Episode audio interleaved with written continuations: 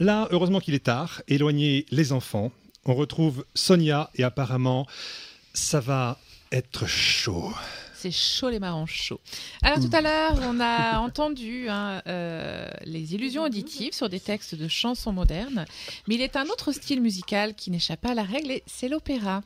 Alors avec l'opéra, ce qui est bien, c'est que même si c'est en français, on comprend oh, pas grand-chose, mais même si notre cerveau va tout faire, lui par contre, pour se raccrocher aux branches et trouver une signification au chant. Alors, vous n'entendrez plus l'opéra ensuite de la même façon euh, après cette chronique. Alors, je vous propose d'écouter les extraits, on verra ce que vous comprenez, et puis après, je vous dirai ce qu'on peut entendre ou et en réécoutant ce que vous verrez que ça devient flagrant. Alors, c'est le moment culture de l'émission. On va en profiter pour faire connaissance avec les grandes œuvres de l'opéra. Voici donc pour commencer Monsieur Ernest Chausson, compositeur français de la fin du 19e. C'est une de ses œuvres, ne me demandez pas laquelle. hein. Il y a un passage qui s'appelle le Colibri. Vous allez voir qu'il est moins poétique que l'oiseau, si on tend bien l'oreille.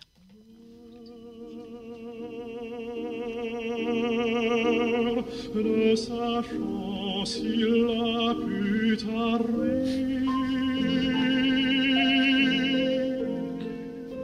avez entendu comme moi là euh Qu'est-ce qu'il dit Qu'est-ce qu'il dit? Ne Ouais. sachant si la pute arrive. Ah, si la pute arrive. Alors on va réécouter. Bah, c'est ce que. On réécoute. J'ai entendu. Ne sachant s'il a pu t'arrêter. C'est ça. oui, c'est ça. C'est chic. C'est très chic. Alors voilà, vous avez compris un principe. Donc vous êtes bien installés, vous êtes prêts, vous êtes chaud. Allez, entrons dans le vif du sujet avec Jean-Baptiste Lully, compositeur Ah. et violoniste de la période baroque. Il est d'origine italienne et pour le situer, c'est sous Louis XIV hein, qu'il a été naturalisé français en 1661. On écoute.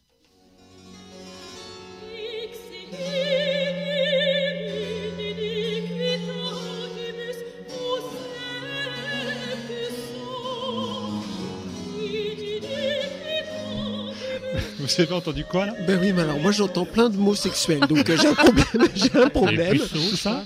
Oui, Clitoris ouais. aussi, non? Ah, t'as entendu clitoris Ouais, toi, j'ai cru carrément. entendre clitoris. Et sinon, ça, dit- ça dirait quoi? Vous êtes puceau, c'est ça? Oui, J'ai vous êtes entendu chat? puceau, oui. Ah, On l'écoute.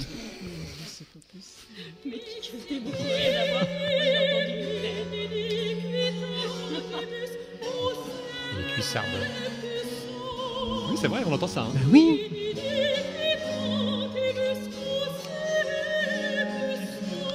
C'est génial. C'est horrible. Allez, on essaye autre chose maintenant. Est-ce que vous connaissez André Campra, qui est compositeur français hein, de- Oui. entre 1660 et Il est venu hier 1744 soir à la maison. Alors, on va écouter son Europe galante. Et là, je vous donne la phrase car c'est un peu long. Donc, vous allez donc peut-être entendre. Pour qui s'ouvraient tes fesses si ce n'était pour nous? Mais non. On écoute.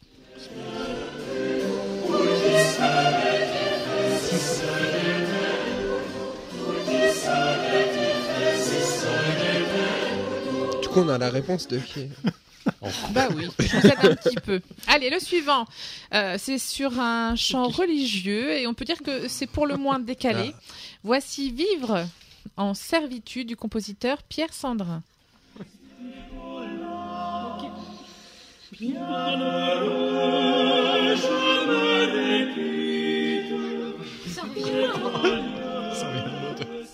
Et vous avez entendu quoi On a tous entendu, Bruno, oui. Ah bon Voilà, ils sont très heureux. Ils euh, aiment les- Voilà. Ah non, on écoute.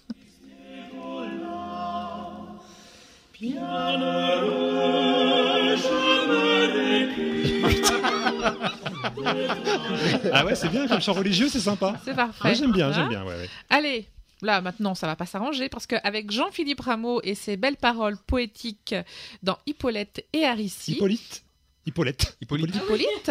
J'ai dit Hippolyte Les petites épaulettes Hippolyte, bien sûr, et Aricie. hein. Apparemment, Aricie est une saucisse et Hippolyte s'en occupe.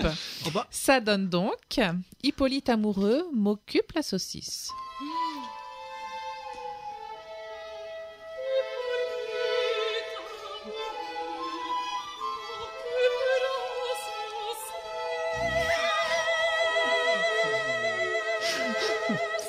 Mais, en général, en général, l'opéra, on comprend rien. Oui, mais là, on comprend bien. Là, je, Mais je- qu'est-ce qu'ils je- disaient à la base? Parce que là, on pas. transforme tout, mais on s'imagine que c'est pas ça qu'ils disent, non, Non, je pense pas. Non. Oh, bah, si c'est pas en français déjà. Sais pas français, ça se trouve. oui. Bon alors, puisque c'est ça, allons-y gaiement. hein. On retrouve notre Ernest euh, Chausson national dans Le Roi Artus, où on s'embrasse. euh, bah, vous allez voir où?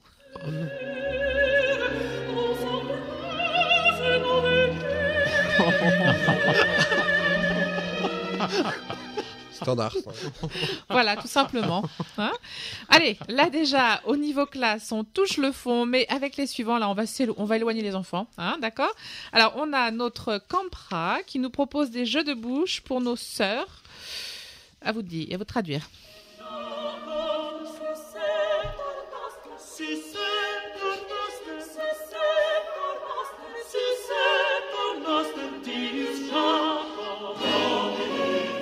J'entends sucer pour nos sœurs, c'est ça Oui. C'est pas très clair. Ah oui. Ouais, voilà, c'est Bruno parce qui a, des illusions auditives, hein, on va dire ça. Oh. Allez, on continue avec Daniel Danielis dans Ad Fontes Amori. Dit qu'il aime l'anatomie du bas-ventre de son partenaire.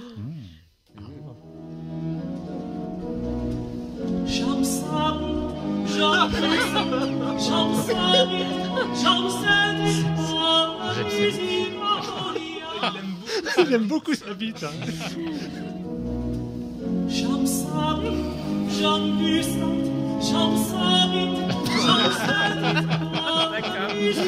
Ok.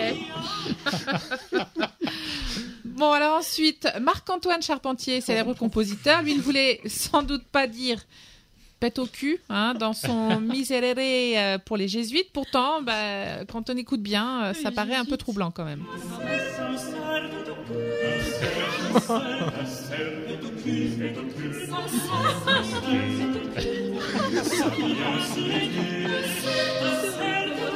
C'est un nom de Pokémon.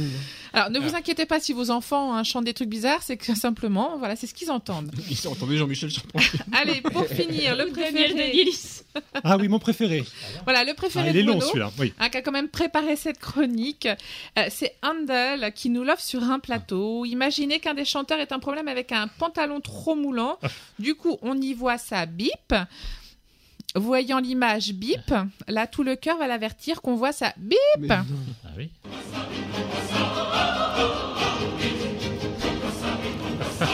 ハハハハ!